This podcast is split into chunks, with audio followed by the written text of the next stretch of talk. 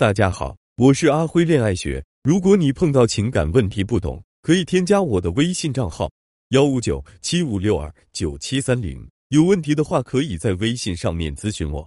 我们总是提出，一般情况下，女生不要去倒追男生。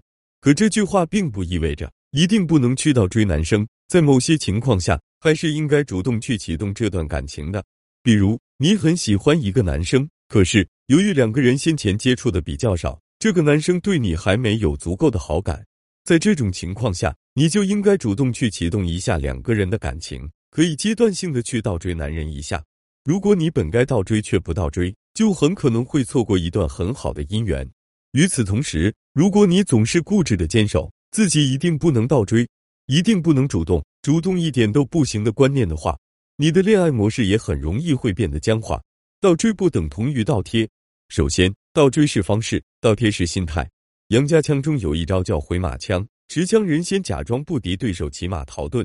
等到对手骑马赶上的时候，他再趁对方不防备，突然回身一刺，直接了结对手的小命。如果从形式上来看，回马枪确实是临阵脱逃；可是从结果上来看，这却是无比智慧的杀敌攻略。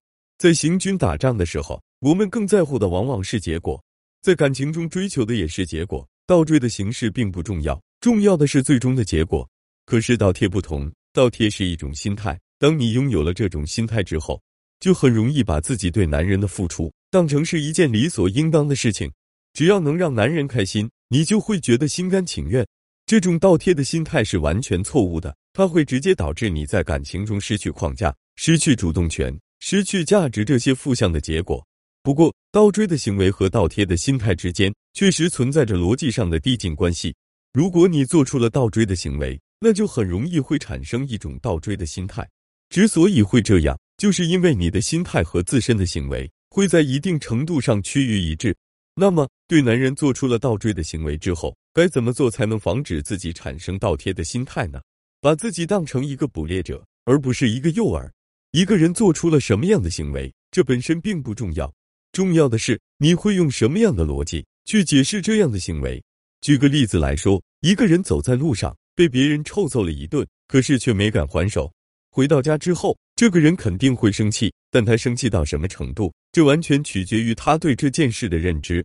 如果这个人认为自己被打却不敢还手，这完全是懦弱、胆小的表现，那么回到家之后，这个人的心里肯定会极度愤慨。可是，如果这个人把自己不还手的举动理解为自己很善良、很有修养，不屑于以暴制暴呢？在这种情况下，虽然他也会生气，但那种愤怒的程度肯定会大大的降低的。感情也是如此。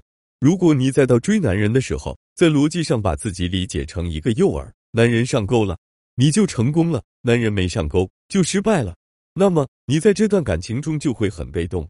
当你把自己当成一个捕猎者时，倒追只是你捕猎的一种手段。